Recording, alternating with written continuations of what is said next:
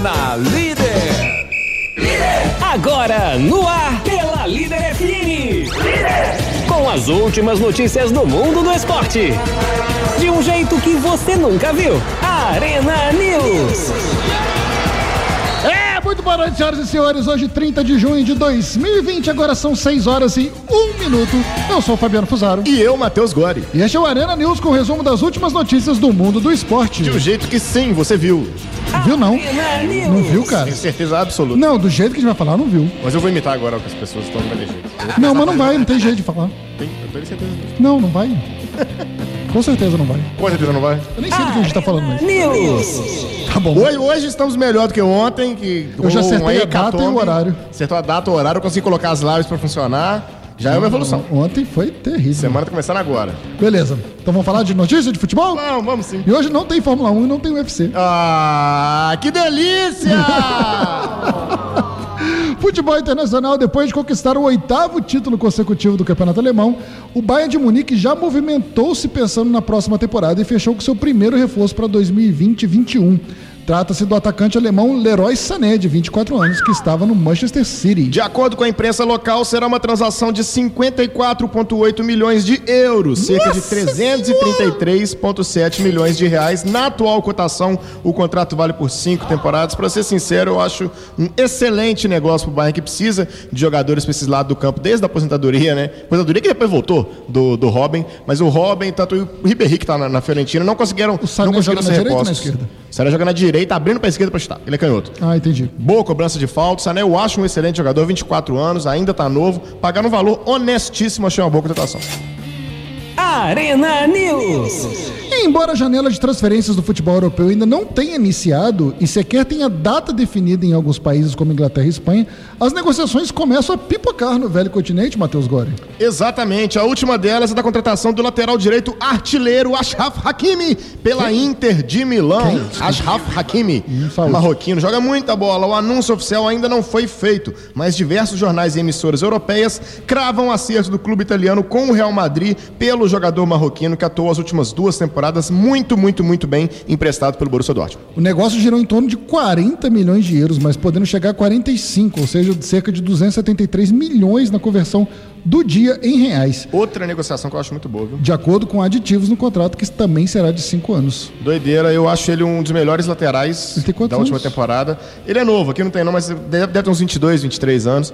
E foi uma excelente contratação da Inter de Milão. Lateral, todo mundo sabe que é uma das posições mais carentes do mercado mundial. E ele tem sido um dos melhores do mundo. Eu não entendi o Real Madrid não querer aproveitar. O Carvajal não é tão constante assim. E quando a gente joga fala em bem. 273 milhões de reais, naturalmente para os caras lá é 40 milhões. Eles estão pagando em euro, na moeda deles. Então é, Com certeza. é que muda muito, né? Muda Você multiplica demais. por 6 praticamente. Não, e a gente cansa de ver aí 60, 70, 80 em jogadores medianos. O Hakimi hoje, para mim, está acima da média na posição. Exatamente. Arena News. Ex-goleiro da seleção inglesa e do Manchester City, Joey Hart, está praticamente clamando para receber uma nova oportunidade. Com o contrato com o Burnley encerrando nessa terça-feira, o arqueiro de 33 anos passa a estar sem clube, mas ainda não quer pensar em uma aposentadoria. E por isso, afirmou a BBC que apenas necessita de um voto de confiança para poder continuar na ativa. Daqui a uns sete aninhos, o Botafogo te traz, fique tranquilo. Abre aspas. Tem um, momen- um- tem um momento para ver as oportunidades e olhar à frente. Para um goleiro, sou jovem. E mais jovem ainda na idade mental. Porque só Amanhã- quero estar debaixo do gol e que chutem bolas. Não tenho a ilusão de que o Real Madrid me chame para o lugar do Courtois. Mas claro que é muito por vir. Só necessito que alguém acredite em mim e devolverei essa fé. Tá aí um Hart. que caiu de qualidade assustadoramente. É mesmo? O cara era titular da seleção inglesa do Manchester City. Torcida Depois- do Vasco invadiu as redes sociais dele hoje pedindo ele no Vasco. Cara, Fernando Miguel, um dos melhores jogadores do Vasco, a galera tá carente de. Alô, Mário Bittencourt. Oh, o Muroel deu motivos de sobra pra reclamar contratação. Ia ser legal também de mídia. Cara, se algum time brasileiro conseguisse contratá-lo, ia ser bem bacana. São Paulo! Que isso? Essa novidade! Foi lá no fundo. Achei que você... São Paulo! São Paulo! No, no fundo do poço mesmo, que São Meu Paulo tá dando Jesus, assim. O zagueiro Lucas Fasson notificou o São Paulo com um pedido de rescisão unilateral do seu contrato válido até junho de 2021. Nunca ouvi falar nesse É, jogador. o São Paulo discorda dessa rescisão e vai entrar na justiça para que Fasson cumpra o seu contrato. O clube notificou clubes europeus que possivelmente estejam interessados e informou que se houver acerto com o jogador, vai exigir o pagamento da multa rescisória de 40 milhões de euros, o preço do Hakimi. A resposta da maioria desses clubes é de que não há interesse pelo atleta. E caso haja, o São Paulo seria procurado. Globoesporte.com apurou que o interesse é o, Barce... o interesse é do Barcelona e ele seria aproveitado no time B. Esses jogadores muito mal assessorados, já vão colocando mal, o time né? na faca, mesmo dependendo deles pra tudo. Vê o exemplo aí de Gustavo Scarpa, de Zeca, vê se isso dá certo, meu amigo. Arena News. Se a crise financeira devido à pandemia demanda corte de gastos e reajuste com o elenco, o Grêmio, ao menos, deu fim a uma antiga pendência que consumia seus cofres há cinco anos. Que doideira, o clube quitou a dívida de 7,2 milhões de reais que tinha com o atacante Kleber Gladiador. É, Gladiador, parou de jogar, pingou 7,2 na conta eu ia ficar feliz demais. No total, os gaúchos gastaram mais de 30 milhões com o jogador, na época valia, que estava jogando muita bola. O Tricolor pagou recentemente a última das 60 parcelas de 120 mil reais. Que saláriozinho bom, hein? Pendentes do acordo com o atleta firmado em junho de 2015, após um longo embrólio judicial. Resta, porém, a discussão na justiça sobre o pagamento de uma multa por atraso em uma das prestações. Este valor é de 1,2 milhão. Ah, Kleber, larga pra lá também, né? Tá É, doido, né, Senhora. rapaz? O Kleber foi Vê a galera que contratado tá cobrando a justiça na época do, da inauguração da Arena Grêmio. Foi. Que usaram a mídia. O Arena precisa do gladiador. É, cara, e o Barcos veio logo em seguida, se eu não me engano, o time do Filipão, que tinha Jogou nada no Grêmio, né? ataque. Doideira, impressionante. Arena News.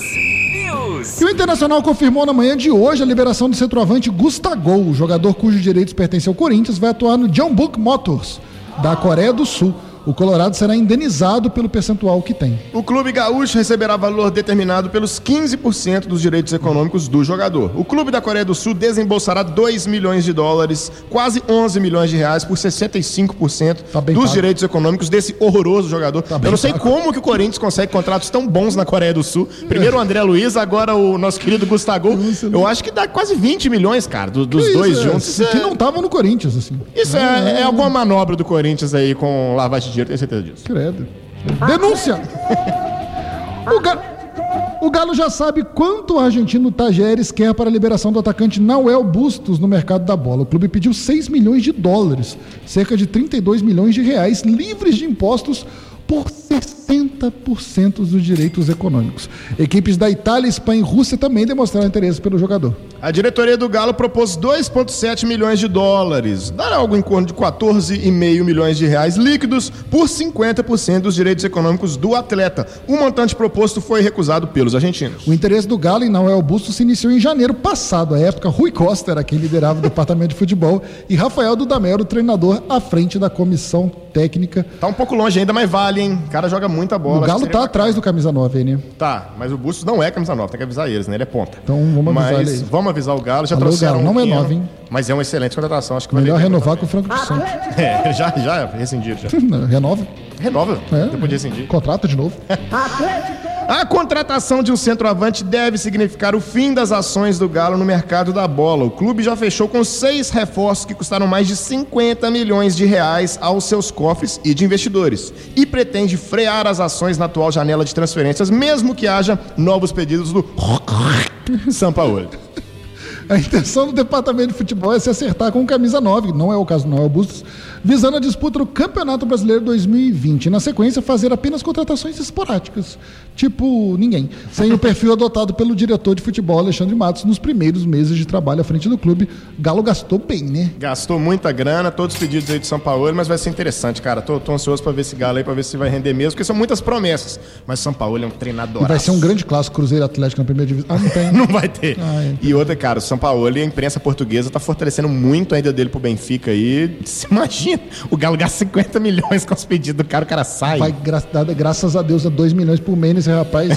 Mas eu quero ver dar chance pra esses caras depois. Mas, cara, tem uma teoria. Igual quando o Palmeiras que- trouxe o Gareca aquela vez, aí contratou 400 argentinos, nenhum deles jogou. O São Paulo ganha um milhão por mês no Atlético Mineiro. É, é mais negócio pagar um milhão por mês no São Paulo do que pagar 400 mil por daí, Real no Fluminense. mas lógico. Você vai ter que mandar embora e contratar outro de 400 mil e pagar dois salários. O Flamengo tá aí pra comprovar que vale a pena investir em treinador, gente. Olha como é que era o time com a olha como é que era o time com o Jorge Jesus. Arena News. News. O presidente Jair Messias Bolsonaro recebeu na manhã dessa Tá ok. terça-feira no Palácio do Planalto dirigentes do Atlético Paranaense, Bahia, Ceará, Coritiba, Fortaleza, Internacional, Palmeiras e uh, Santos. Os clubes mandaram representantes a Brasília debater com o presidente os efeitos da medida provisória 984 que tramita no Congresso e altera regras dos direitos de transmissão do futebol no Brasil. A resposta dele foi: cala a boca! pra ele. O Bolsonaro não tem nada pra fazer. Hoje o ministro que ele acabou de imposar pediu demissão. Pelo amor de Deus. colocou colocou doutorado fake no, Ah, no, eu fa- eu fiz isso também, mas no currículo. Os clubes manifestaram apoio à medida provisória e debateram na reunião a validade da medida sobre os contratos de transmissão no Brasil. O encontro não estava previsto na agenda de Bolsonaro. Ah, ele ia pescar. Os oito clubes representados no encontro são os que possuem acordo com a Turner pela transmissão dos jogos no Brasileirão 2020 na TV fechada. A empresa americana que não tem mais interesse no futebol brasileiro, ninguém eu acho, e vive crise financeira provocada, negocia a rescisão, pelo corona, negocia a rescisão destes contratos e um embrólio que deve parar na justiça nos próximos dias. A galera tá com o na mão, né? Os dirigentes buscavam informações sobre os efeitos imediatos da alteração no artigo 42 da Lei Pelé, que deu aos clubes mandantes o direito de transmissão sobre uma partida de futebol. Anteriormente, a legislação previa que os direitos pertenciam às duas equipes envolvidas no jogo. Pela regra alterada provisoriamente, caso os contratos dos oito clubes com a Turner sejam de fato rescindidos, o bloco formado por eles poderá vender para qualquer emissora, a Líder FM tá de olho, hein? É. Os direitos de transmissão de 152 jogos do Brasileirão para a TV fechada, a soma de todos os direitos do mandante. Na regra anterior, o bloco teria autonomia apenas das 56 partidas entre eles. Nos próximos dias, os dirigentes também devem se reunir com os presidentes da Câmara, Rodrigo Maia, e do Senado, Davi Alcolumbre.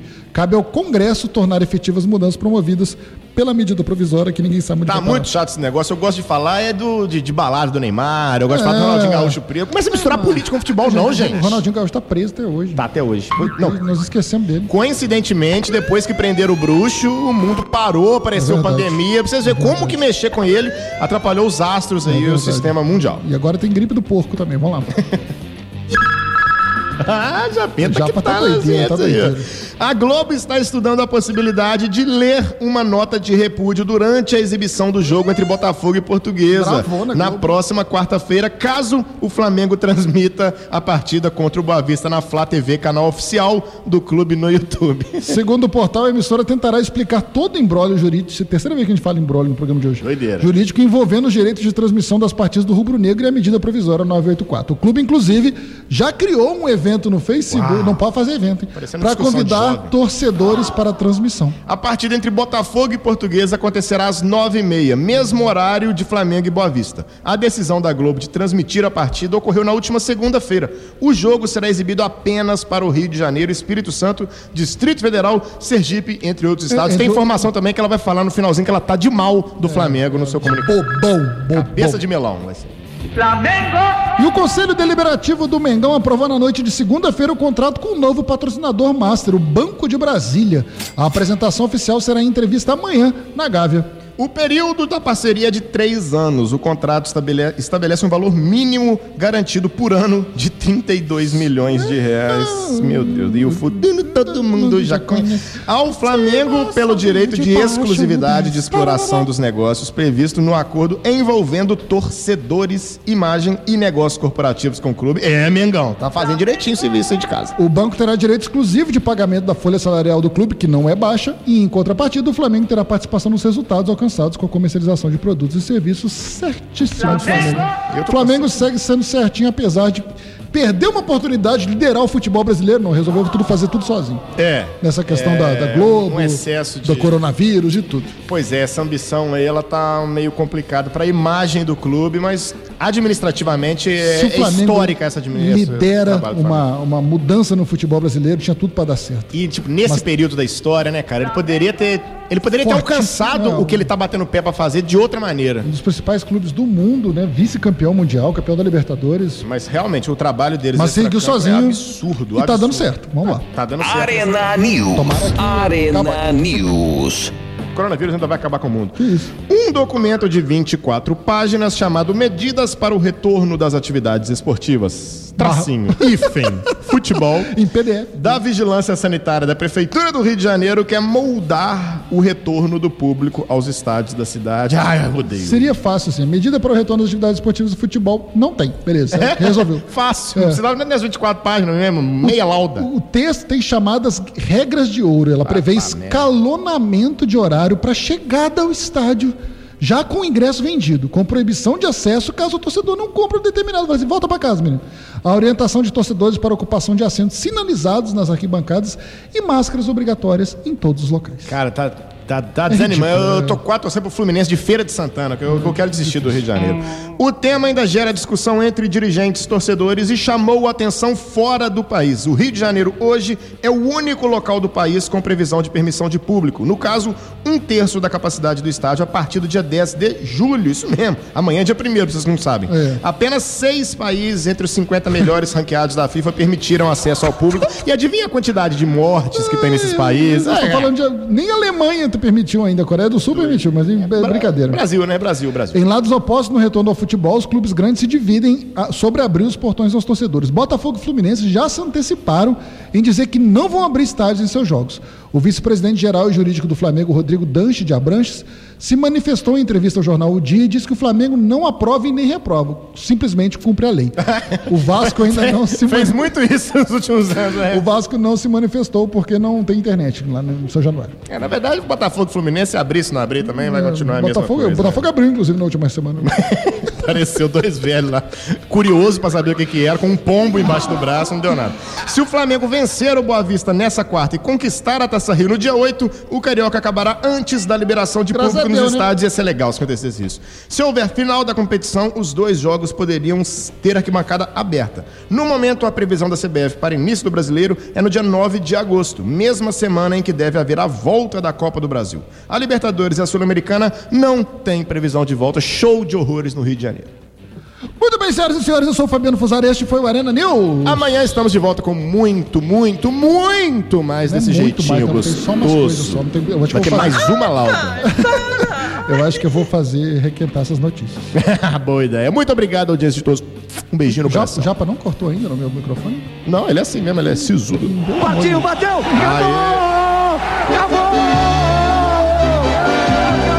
Você ouviu na Líder FM Arena News. O melhor do esporte na Líder FM.